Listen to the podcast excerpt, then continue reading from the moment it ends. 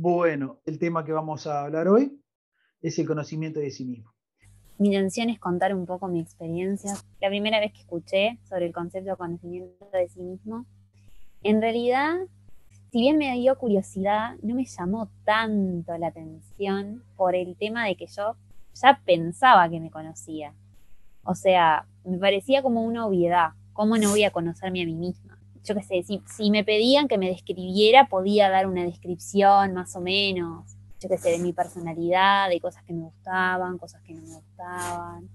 Por ejemplo, me podía describir si era tímida o algunas cosas que me gustaban hacer. Entonces, bueno, al principio fue como que no le veía tanta profundidad al concepto como me di cuenta eh, que tenía después, ¿no? Igual mantenía, como ya les dije, mantenía esa curiosidad, porque recuerdo que en esa, en esa etapa, cuando lo, lo escuché por primera vez, yo estaba saliendo de la adolescencia y, seguía haciendo, me gustaba pila hacer esos test de las revistas para adolescentes, que eran, por ejemplo, contestar 10 preguntas y, y, bueno, y del resultado te decía tu personalidad o los colores que iban mejor con tu personalidad o la ropa todo era de acuerdo a tu personalidad o descubrirás un rasgo sorprendente sobre ti. Y en realidad era como que, si bien decía sí, me reconozco, me daba curiosidad y quería, quería ver ese resultado, ¿no? Igual también hacía trampa porque a veces veía que el resultado no me iba a dar algo que me iba a gustar, entonces cambiaba las respuestas para, para sentirme conforme con eso. Yo veía también que en eso de, de la, de la, del que decía Mavi, que a veces arreglábamos un poco, a veces los lo, lo comentaba Mavi, que para que diera como, como a veces queríamos porque hay algo que no nos gustaba. También veía yo eso pensando en, ese conocimiento que, o esa concepción, esa idea que yo tenía de conocimiento antes de conocerme a mí mismo. Era más bien por, por capaz que, por decirlo de alguna manera, por los fracasos o por las pequeñas victorias que tenía, ¿no? Sabía por, o sea, veía que no me funcionaba algo y decía, pa, esto no me va bien, pero no sabía por qué era que no me iba bien, ¿no? Y, y, también, o sea, yo reconozco que de todas formas, a pesar de no tener ese conocimiento tan claro o, como lo tengo ahora, que tampoco es completo, ¿no? Pero es un poco más, eh, veía que de todas maneras intentaba superarme, ¿no? De, alguna forma o con, lo que tenía, ¿no? Pero que muchas veces no, no lo lograba tampoco, ¿no? y no entendía por qué a veces no lo lograba, ¿no? Porque muchas veces está como que te motivás a decir, oh, vamos a hacerlo, vamos a hacerlo, ¿no? Y queda en eso, ¿no? O, a veces sí, pero tampoco tenía muy claro cuando lo lograba por qué era, ¿no? Que más que puede solo éxito o suerte de ese momento. En realidad capaz que había otro, otra cosa detrás. A lo, que, lo que yo veía era eso, ¿no? Como que, estaba todo centrado en, en, en, eso. Y por ejemplo, pensando en, un ejemplo ahí, por si no, capaz que se les ocurra a alguno de ustedes después, o algo así, de que enfrentaba capaz que con los pocos conocimientos que tenía la, la situación, que se tenía de que cuando en los campamentos que hacíamos en el liceo, cuando íbamos a un campamento a veces de noche, había una noche que era de baile, ¿no? Y a mí me gustaba la idea de bailar, pero no, era muy tímido para bailar, ¿no? Entonces, claro, ¿no? O sea, yo quería enfrentarme a esa situación, ¿no? De determinada manera, pero, más que la motivación de decirme, tata, hoy sí, hoy sí, quedaba en eso, ¿no? Entonces, no, no lo lograba. Pero claro, uno mirando en retrospectiva, había mucha de, o sea, ahora que lo miro, ¿no? Había mucha vergüenza injustificada capaz también, ¿no? De, no decir, bueno, ¿por, qué no lo voy a hacer, ¿no? ¿Por qué no me voy a animar si no, no hay mucho que perder, en realidad hay mucho que ganar, ¿no? Y, y nada, eso de que como a veces, eh, claro, uno, uno a veces, como decía veía hacía esos cuestionarios y, a veces como que se ocultaba medio que superficialmente algo que, que era, ¿no? Que sabía que era modificada para, para ponerlo como él quería, pero sin embargo esa realidad seguía en uno, ¿no? y por más que, uno cambiara en el papel iba a estar ahí, esa realidad, y cuando hubiera otro campamento, capaz que tampoco me seguía animando a bailar, ¿no? Ese es un ejemplo para ponerlo, pero seguramente haya muchos más, y yo tengo muchos más, pero decidí compartir ese como, como uno que mirándolo ahora, hay, hay, herramientas que tengo en observación de esa cortedad o esa timidez que tenía en ese momento, que, muchas veces es injustificada, ¿no? Y nada, eso era un poco de qué, qué, qué, era el conocimiento que yo tenía antes de, o sea, previo, cómo lo manejaba yo esa realidad que me topaba, que era repetida a veces, pero que repetida a veces también fallaba, ¿no? Porque considero yo que no tenía todas las herramientas o no observaba toda la realidad, y hacía una idea de la realidad, de esa, de esa realidad que no era, no era tal cual, ¿no? Era medio imaginario. Como dijo Nacho, también me pasaba que tenía, tenía rasgos míos que, que me gustaban un poco más que otros, pero, o sea, quería hacer algo con los que no me gustaba. No, no sabía qué, estaba como, también un poco resignada en cuanto a que creía que, bueno, hay determinados rasgos de la personalidad o de la forma de ser que yo que sé, las heredamos de nuestros padres o las heredamos de nuestros abuelos, y bueno, soy tímida como, como mi mamá, o cuestiones así, ¿no? Entonces estaba como un poco resignada, no me gustaba, pero no sabía qué hacer con eso. Era como el resultado que te daba el test, ¿no? O sea, te da el resultado de tu personalidad, pero no sabes qué hacer con eso, ¿no? O sea, ta, quedaste ahí. Bueno, y después cuando entendí que el conocimiento de sí mismo en realidad es, es un concepto mucho más profundo, me interesó saber cómo, cómo podía hacer para conocerme a mí misma. O sea, cómo podía hacer para conocerme a mí misma y qué hacía después con eso que descubría sobre mí. Entonces, bueno, una de las cosas que puse en práctica fue la observación. Me empecé a observar atentamente la conducta que tenía. Eh, durante el día, por ejemplo, en un día cotidiano donde hacía tareas cotidianas, o sea, no tenía que ser una, esperar un momento súper especial o una actividad súper particular para empezar a observarme, ¿no? Entonces, bueno, empecé a, eh, observar mis pensamientos y, empecé a descubrir algunas cosas como que alguna característica negativa de la que me quería deshacer se disparaba en determinada circunstancia, ¿no? Entonces, está, después empecé a identificar esas circunstancias y empecé a identificar esa característica en particular y eso me permitió también eh, desarrollar herramientas y, y, tratar de o evitar la circunstancia o entender qué tenía que hacer en ese momento. Hay algunas circunstancias que, bueno, no las podemos evitar, pero a su vez también pensa, pensaba herramientas, ¿no? Está, por ejemplo, tengo que hacer una determinada cosa del trabajo que no me gusta o, de la facultad que no me gusta y ya sabía que me iba a enojar o me iba a molestar. Entonces está, después uno cuando empieza a conocerse, eso le permite decir, bueno, eh, voy a ir con la mente preparada para que eso ya no me moleste o para que esa característica ya no aparezca más, ¿no? Es como que uno está bueno eso de, de que sea un proceso activo, ¿no? De que yo pueda hacer algo con lo que descubro y pueda desarrollar herramientas y también animarme a nuevas experiencias. Eh, porque, por ejemplo, vamos corrigiendo cosas como decía Nacho, con la cortedad o con la, con la timidez. Yo voy, voy descubriendo que soy tímida, pero, o sea, sé por qué soy tímida y, me atrevo a hacer otras cosas y a su vez voy descubriendo cosas positivas sobre lo que voy haciendo. Como que también descubro que tengo virtudes, no solo lo malo que tengo. Descubro un montón de cosas buenas que puedo seguir practicando y puedo seguir desarrollando. Con dos cosas que vos estás diciendo. Una, esa de, de, de las situaciones de cómo, de cómo, o sea, de que tenemos más herramientas para manejar esa situación porque nos conocemos a nosotros, por ejemplo, si sabemos que se, va, se viene una, está por generarse una discusión, por, por, por cómo me estoy comportando, trato de, manejarlo de distinta manera, ¿no? Lo que sea, pero yo también veía eso de que, claro, uno puede, si ya sabe que determinadas circunstancias, determinadas situaciones llevan a algo, a que me distraiga, o que pierda tiempo, o que no haga lo que yo quería hacer, evitar ya generar esa situación donde yo tengo que como estar más concentrado. Eh, antes y previamente la, la, la, la otra cosa que yo, frente a esto del tema este, yo me puse a pensar más profundidad, ¿no? Con los conocimientos que tengo ahora y eso, ¿para qué quería conocerlo más, ¿no? Para, o sea, más allá de esto que estábamos hablando de, de la timidez y, todo eso, ¿no? Yo veía que, claro, para sentirme, o sea, una de las cosas que anoté fue como para sentirme más cómodo conmigo mismo. Es decir, bueno, saber, como decía eh, Mami, qué cosas eh, yo tengo como virtudes y qué cosas tengo para corregir, quizá, ¿no? Y, eso de, brindarse a nuevas experiencias, ¿no? Porque que ya no sea, por ejemplo, cuando hay un cumpleaños, siguiendo con el ejemplo, ¿no? Cuando hay un cumpleaños se ponen a bailar, no tener la vergüenza de decir, oh, no, este momento no me gusta, ¿no? Sino de enfrentarlo con otra situación y disfrutarlo mejor, ¿no? Pero, pero está, hay varios, sí.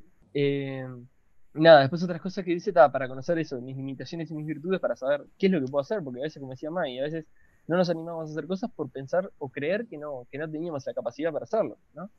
Y, sin embargo, si somos conscientes realmente de lo que tenemos de bien y, podemos, podemos aplicar, hay una idea también de que yo veía de que empieza a hacer el bien a otros también, ¿no? De, poder eh, disfrutar el momento también y ayudar a otros que disfruten el momento si yo controlo esa timidez, por ejemplo, como se mencionaba hoy, ¿no? Si, si la venzo es una forma también de contribuir al ambiente, de no generar un tipo apagado ahí que no contribuye nada, de no disfrutar el momento, ¿no? También otra cosa que yo anoté fueron dos. Eh, una era también de, manejar mejor los tiempos, ¿no?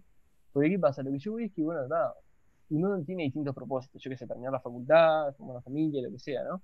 Pero si constantemente no tiene las cosas claras de qué es lo que quiere estudiar o qué es lo que quiere hacer, eh, por falta de conocimiento, ¿no? Esa indecisión, lo lleva a perder el tiempo también, ¿no? Y, a no poder eh, completar ese propósito, ese objetivo que tenía, ponerse otro, ¿no? Porque siempre, siempre está en esa situación de que no tiene claro eso, ¿no?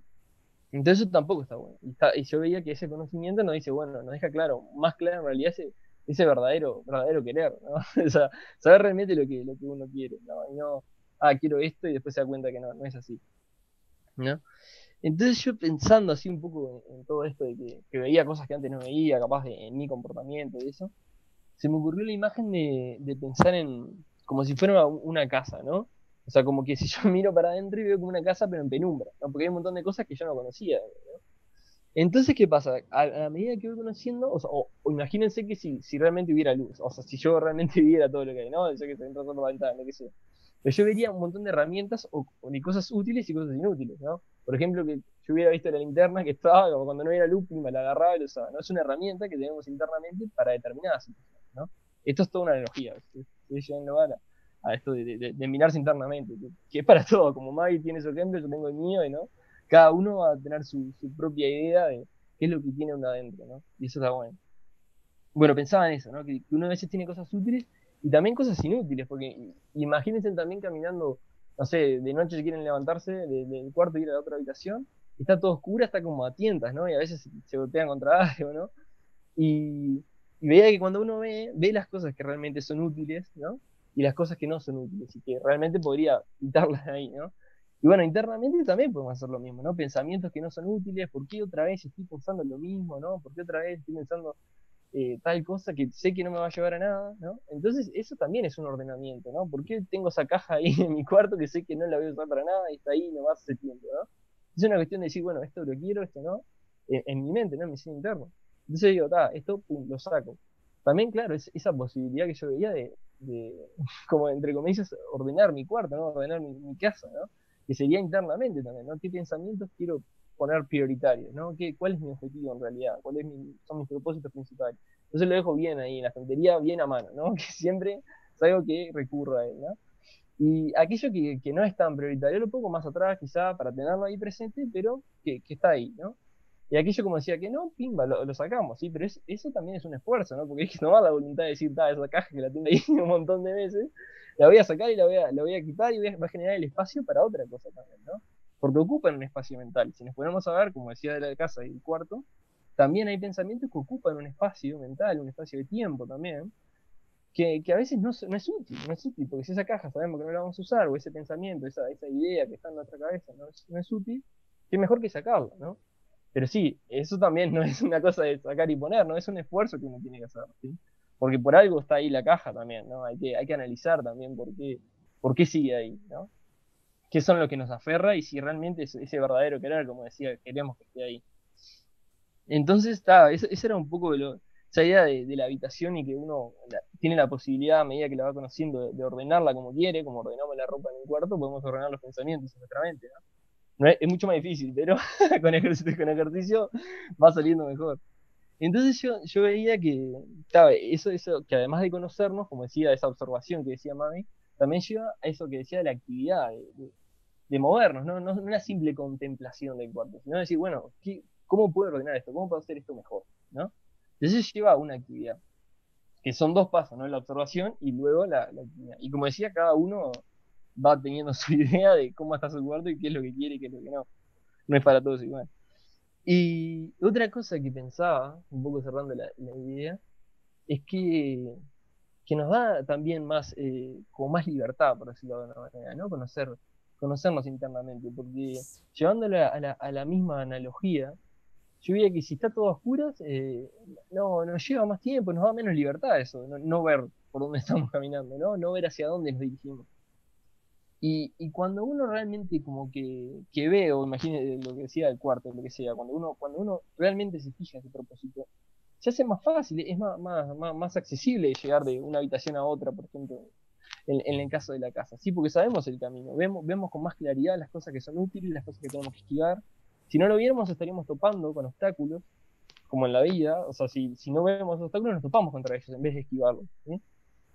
Entonces, eh, esa, esa pienso que es la, la, mayor, uno de los también beneficios que tiene ese, conocerse a uno mismo y saber qué es lo que quiere y qué es lo que no. esa, esa verdadera libertad en realidad, ¿no? Esa, esa libertad que uno va cultivando internamente en uno, ¿sí? Sin, sin nada de afuera. Es uno viéndose, observando qué es lo que quiere, qué es lo que no, qué es lo que es útil, qué es lo que tiene que disfrutar, qué tiene, qué, es lo que puede también mostrar a los demás y disfrutar con los demás de esas virtudes que tiene uno, y qué es lo que, como digo, que tiene que cambiar. Pero eso, ese conocimiento de uno mismo trae libertad. Pienso que en parte es sinónimo de esa libertad que vamos, que vamos ganando ¿no? en, ese, en ese conocimiento. Yo mientras, mientras escuchaba a Nacho y a Mai, estaba pensando que una vez que uno se empieza a conocer a uno mismo y empieza, empieza a ver que ciertas, por ejemplo, ciertas, juntarse con ciertas personas le provocan tales pensamientos que lo llevan a luchas que quizás ya había librado y ya había superado de alguna manera. El conocimiento a uno mismo, lo que yo he tratado de mejorar constantemente es de, una vez que, veo y visualizo algo que me va a hacer bien, no es volver y vacilar y dudar sobre eso que uno ya, ya había descubierto en, en, su interior cómo funcionaba. Porque si uno está constantemente dudando entre las cosas que le hacen bien, que ya pudo averiguar por qué lado llegar, es como que uno siempre se, encuentra como en una, en una nebulosa, como que va en un rango de kilómetros, siempre está oscilando entre ese rango y no puede avanzar ni, ni tampoco retrocede. Entonces e, es eso para mí también, ¿no? Como, no sé, yo conociéndome a mí mismo, sé que si tengo que estudiar y llego y está, meriendo. Pero si no me siento en el escritorio y en vez del escritorio voy al sillón, sé que tengo serias probabilidades de, de dormirme una siesta.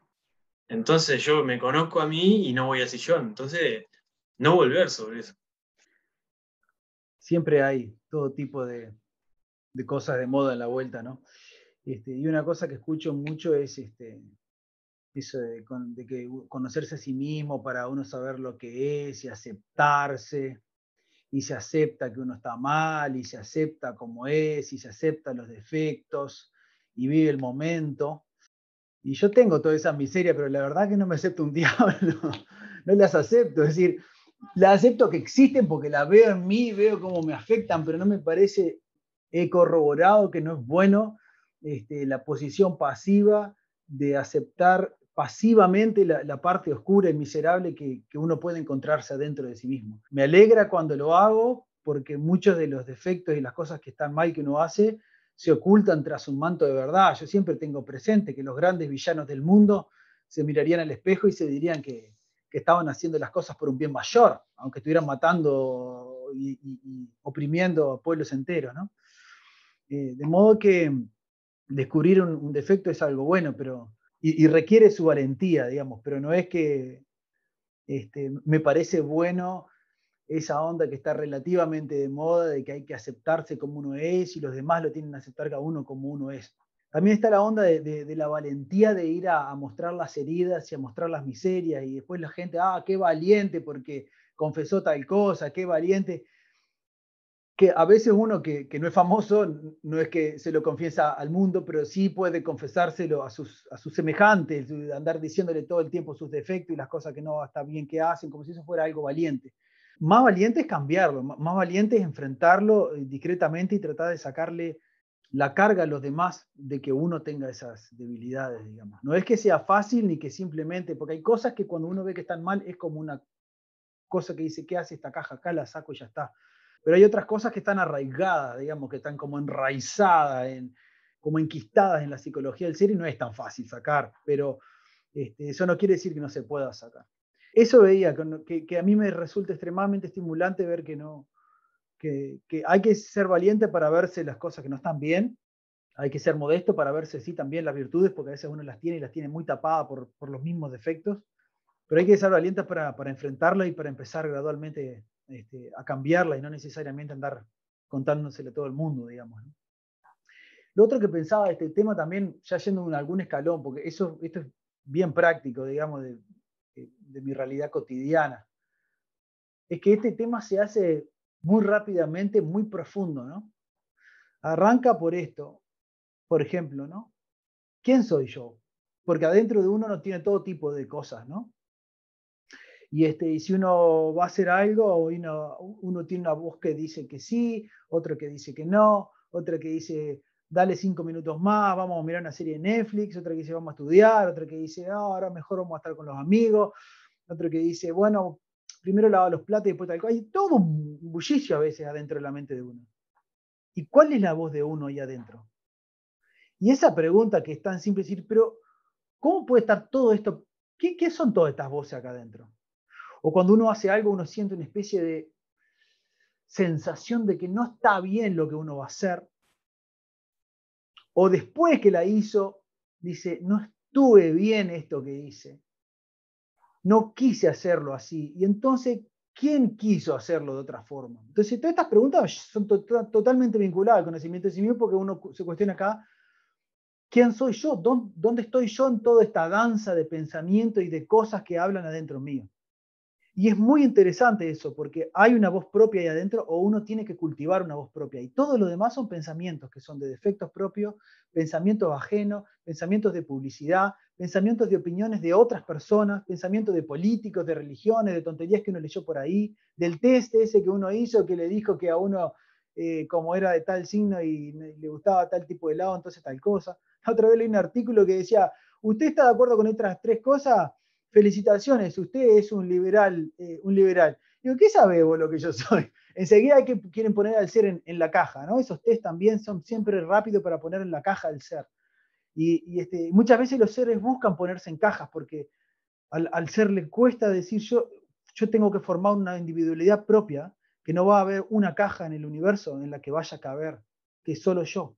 Y ese recorrido, ese, ese recorrido de desprendimiento de, de, todo lo demás pensamiento, de la ideología, de las religiones, de las cosas de moda, de los pensamientos del semejante, enseguida se hace existencial y profundo y empieza a, a conectar al ser con otras cosas conmovedoras adentro. Porque si uno piensa también la pregunta de quién soy, a dónde vamos y de dónde venimos, es una pregunta que es inherente a la naturaleza humana, que uno ve, por ejemplo, las civilizaciones americanas están, están en América desde hace como 40.000 años, quiere decir que estuvieron separadas del todo el resto de la asiática y europea, totalmente separada por 40.000 años. Igual se pusieron a hacer pirámides y la orientaron al sol y miraron las estrellas, hicieron construcciones similares, hicieron agricultura, hicieron eh, riego, le pusieron nombres a las estrellas, se preguntaron sobre su origen, se hicieron historias y leyendas sobre el origen de sus pueblos y eran fundamentales esos para ellos. Esas cosas pasaron realmente de forma independiente en todo, en, todo el planeta. Quiere decir que hay algo inherente a la naturaleza humana que, que hace que el ser se busque a sí mismo. Y, está re bueno preguntarse por qué es así. ¿no?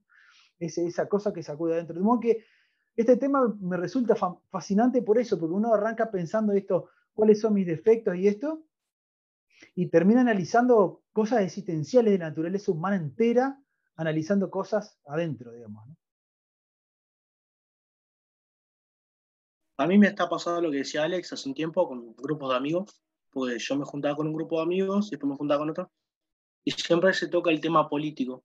Y en, muchos ámbitos, un grupo de amigos decía que, por ejemplo, eran blancos y tenían muchas ideologías y pensaban que sus pensamientos de la ideología por ser blanco estaban bien y criticaban a otro partido con, sus con sus acciones y otros temas. Pues yo me juntaba con otro grupo de amigos que pensaba que decir que no eran blancos y pensaba que el, otro grupo político también hacía cosas mal. Y yo como que me pasaba eso, si yo era blanco, si yo era del otro, de Frente Amplista o Colorado, y, siempre me sentí como muy incómodo porque como que acotaba cosas para que ellos como que no pensaran que yo fuera del otro bando o algo, más para que no se haga la, la típica charla de que, ah, porque vos sos algo, porque vos sos de este bando, y siempre, me pareció que yo como me puse a pensar si yo sería político, es decir, que no tendría ningún género de la política, siempre me ronda la cabeza.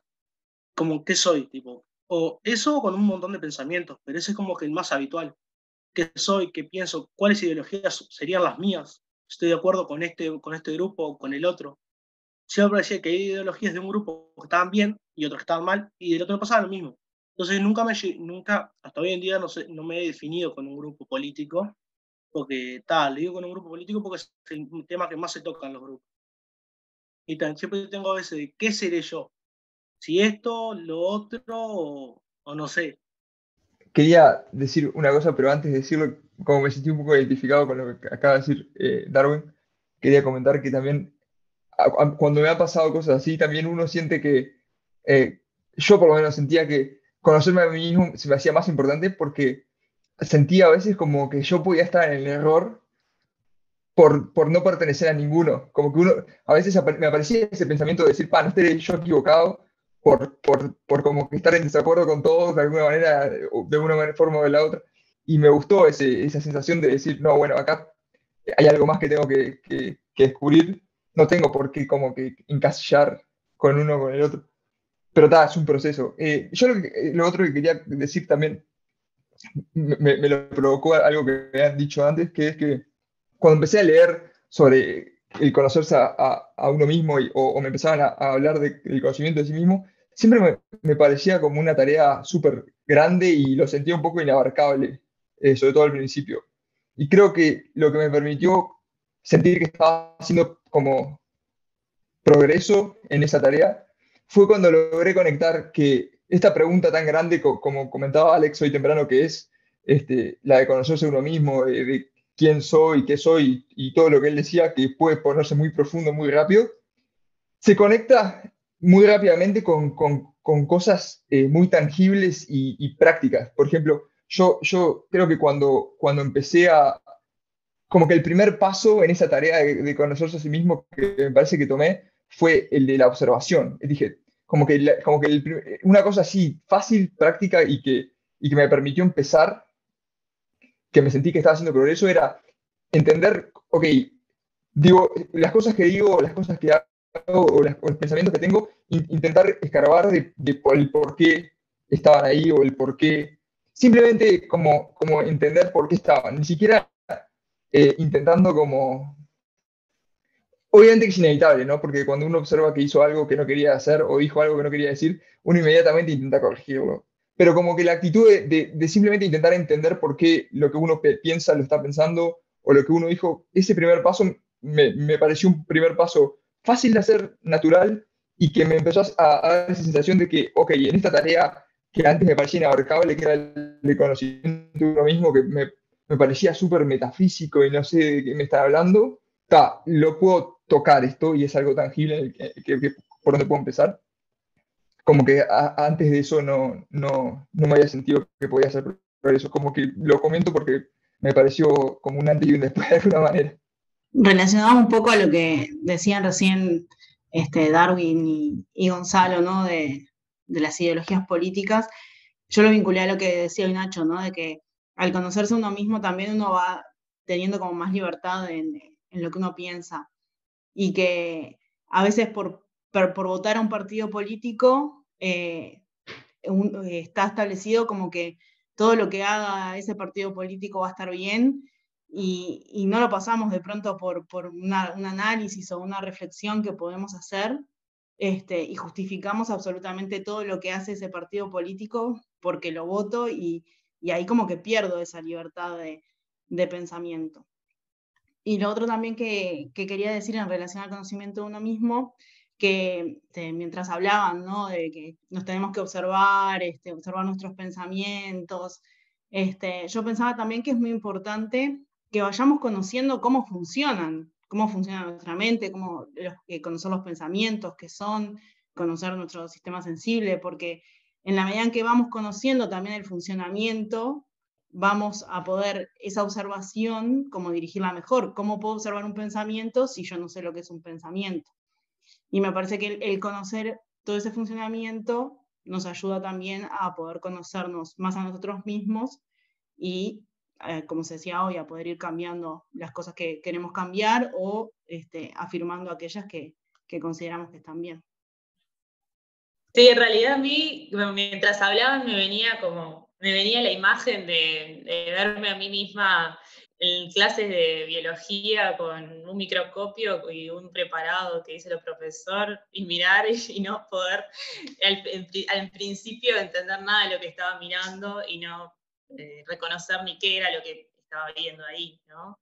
Y ver, por ejemplo, a compañeros que estudiaran más sobre el tema y todo eso, que me pudieran como explicar y dar como ciertos conocimientos que me permitieron empezar a encontrar qué era lo que, primero, a dónde, qué era lo que tenía que mirar ahí, qué era lo que importaba, digamos, qué era cosas que, estaban ahí, pero que, que en realidad eran como una mancha por, por el, digamos, por lo que se le tira el preparado nomás y que no eran parte de lo que había que observar.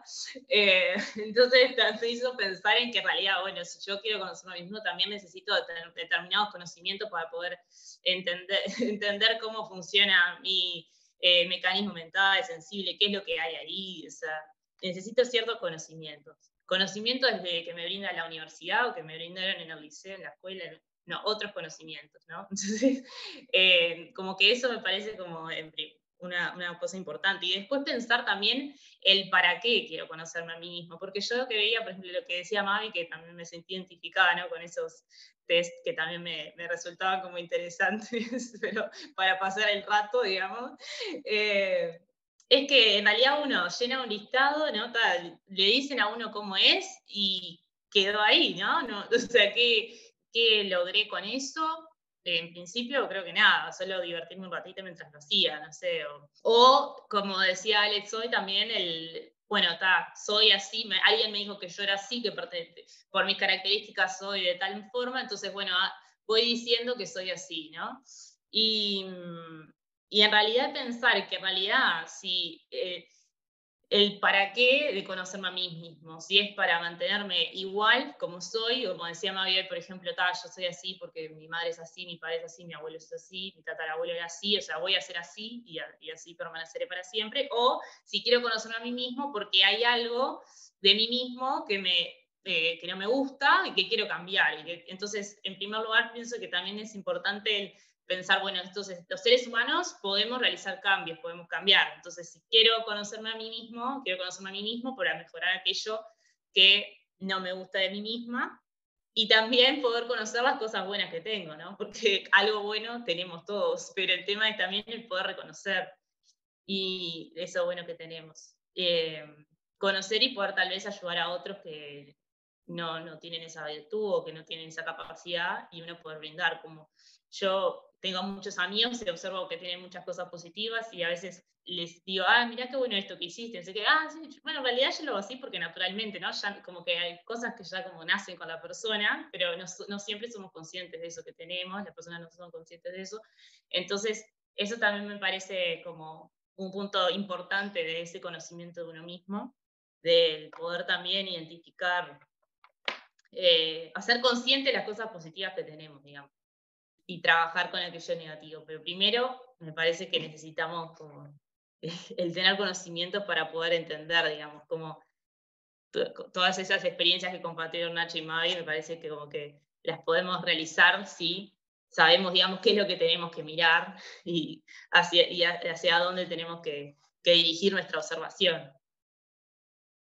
Eso, de, eso que decís, van a defender lo bueno, me, me, parece importante, porque a veces uno no sabe bien de dónde vienen determinadas predisposiciones. Este, de repente hay un joven adolescente que no tiene los intereses y los impulsos más del promedio y tiene otra, otra forma, no quiere decir que, que, la conducta promedio del adolescente sea inherentemente mala, pero de repente es virtuoso un adolescente por tener una conducta diferente a la del promedio de los adolescentes. Y yo he visto jóvenes muy especiales que tienen características morales muy particulares, con los padres nerviosos de que, de que el chiquilín este, no, está en la no tiene la predisposición a la pavada típica del adolescente.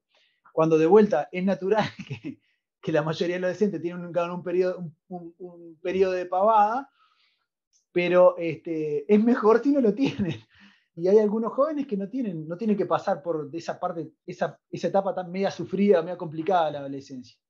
Y he visto muchas veces preocupados. Son, son capaces de llevarlo al psicólogo y el psicólogo es capaz de decirle que tiene que irse de parranda con los amigos, hacer todas las cosas malas que típicamente hace un adolescente como, como algo bueno. He visto cosas así. Y, entonces es importante eso, el conocimiento de sí mismo es como forma de defender lo bueno, de, de, de asentar al individuo que uno es y decir, no, no está mal que, que, yo no tenga ni este partido ni aquel, no está mal que yo no tenga esta predilección que tiene la masa, este, estas cosas este, son inherentemente buenas y las voy a defender. No quiere decir que voy a andar levantando bandera, echándole en cara a nadie, nada.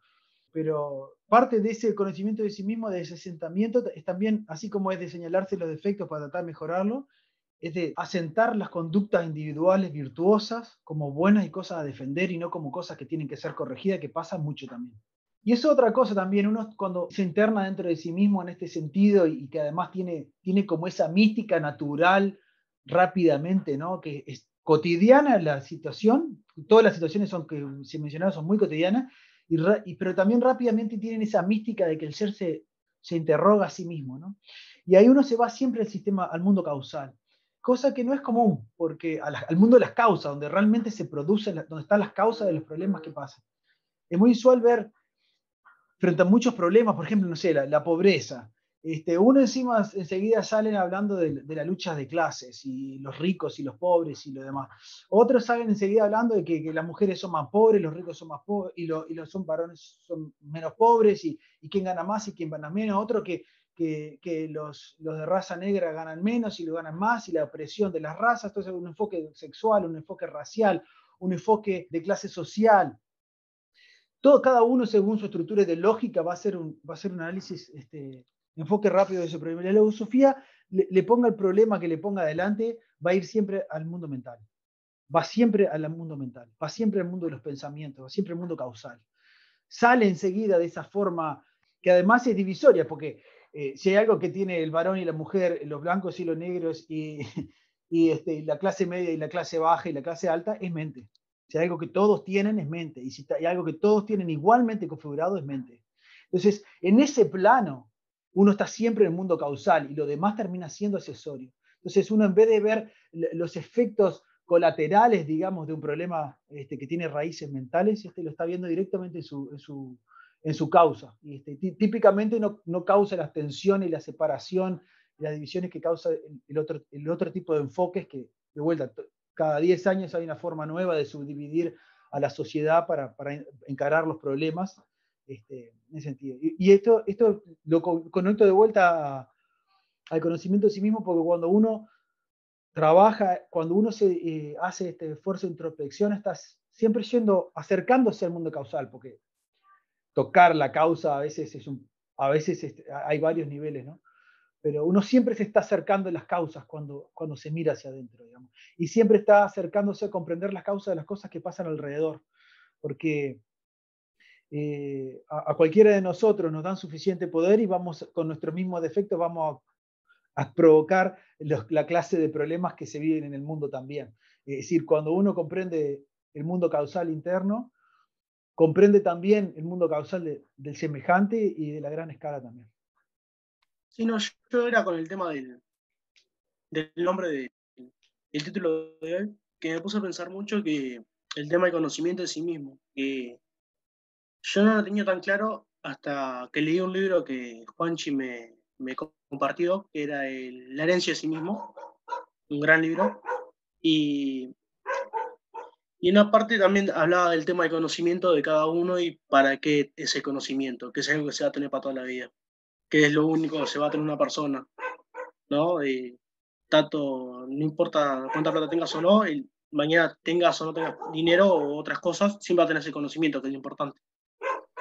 Y yo después de leer ese libro me di cuenta de que mi padre siempre me dijo lo mismo, que estudiara, ¿no? Porque es la clase que me dicen los padres, pero siempre de la frase de estudiar y todo, siempre me dijo que las cosas que yo tengo que hacer y que tengo que aprender es para mí mismo siempre me dijo que hiciera las cosas para que yo supiera, porque era lo único que íbamos a tener.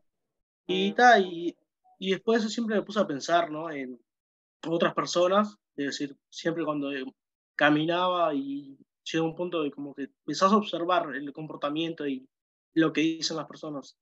Me chocó una vez, mucho una vez que fuimos, mi hijo fue a jugar un fútbol y en un barrio, no te voy a decir de clase baja, pero está.